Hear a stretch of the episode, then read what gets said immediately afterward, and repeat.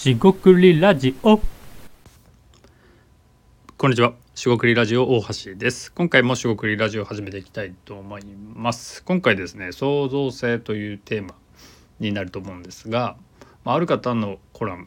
えで感じた、まあ、他人の目ですね。他人の目が創造性に、まあ、寄与するというか、えー影響を与えるかっていうことについて少し考えてみたいと思います。今回もどうぞよろしくお願いいたします。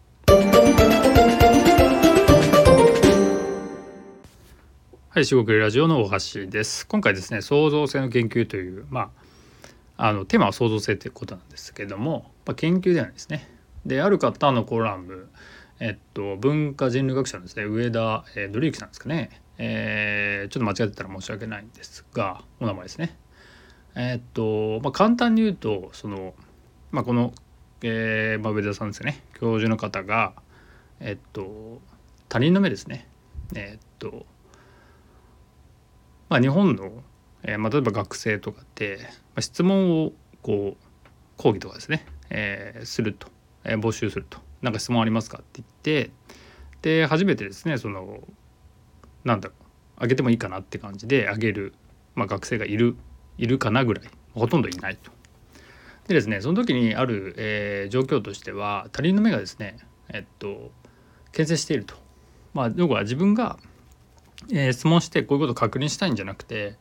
確認したいから上げてるっていうよりも、えーっと確認しようとしてもその周りの目で周りが目が、まあ、気になるというところがあると。で一方ですねまあ多分アメリカとかですかねえーっとまあ別のところで教えてた、まあ、海外で教えてた時には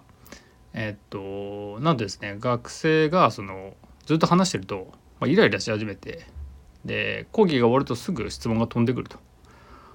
まあ、あのご存知の方もいるかも分かりませんが文化としてですねその質問をすぐする、えー例えば話をしている、まあ、例えば僕がこのように話をラジオで話をしている最中に手を挙げて「それどういうことですか？もうちょっと詳しく教えてください」とかねそういう感じであの質問が飛んでくるわけですよね。で、まあ、これはあの文化とかあの伝え方とかもあるんでどっちがいいとか悪いとかじゃないんですが、まあ、創造性っていうところでいくとその自分が考えていることをですね発表できないしづらいのはやっぱり日本の方かなと思ったりします。で僕自身もまあ、えー考えているところでは、まあ、要はアイデアを出す場とかそういうプラットフォームっていうのが、まあ、あるとした場合基本的にこれって雑談ベースなんですよね。で雑談ベースっていうのは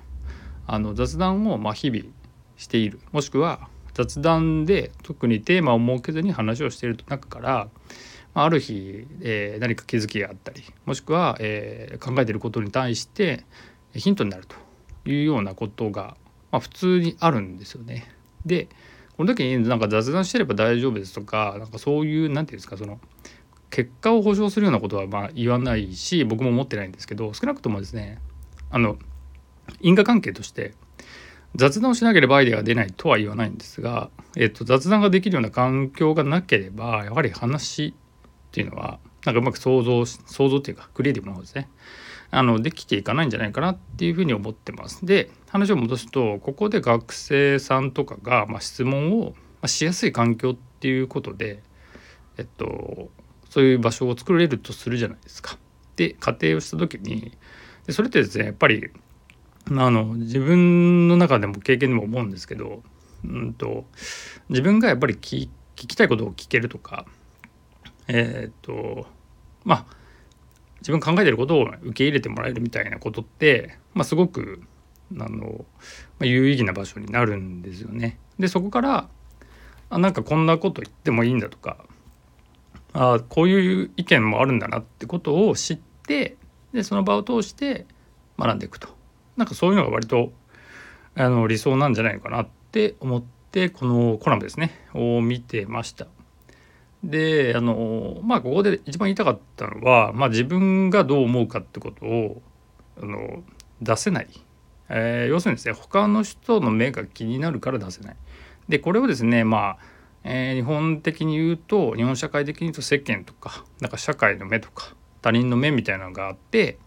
なんかこううまく、えー規制というんですかね、えー制約になってたかもしれませんがあのそれがうまくいくこともあるんですよね。だからそれを全く否定することはないんですけど、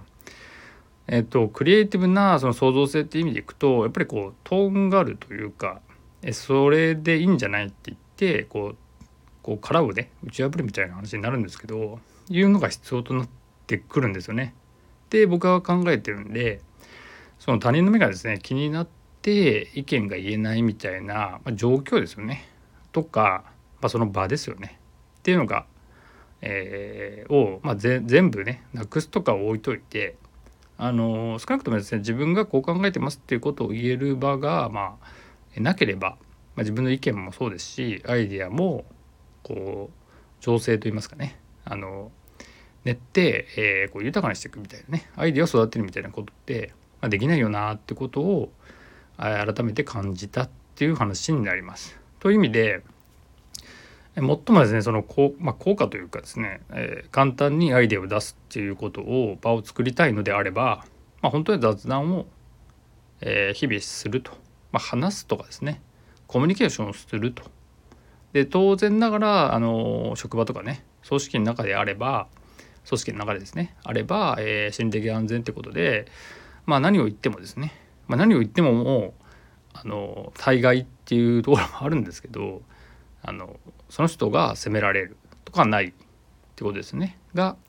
えー、ルールとして決まっている必要があります。まあ、例えば分かりやすいのは言ったものがやらなきゃいけないみたいなのだと言うとやる仕事が増えますよね。だからやらないですよね。そういうルールを作ってたりそういうま暗黙の、えー、了解みたいなね、えー、明文化されてないルールルールが一番厄介なんですけどあるとなかなかそのまいわゆる創造的な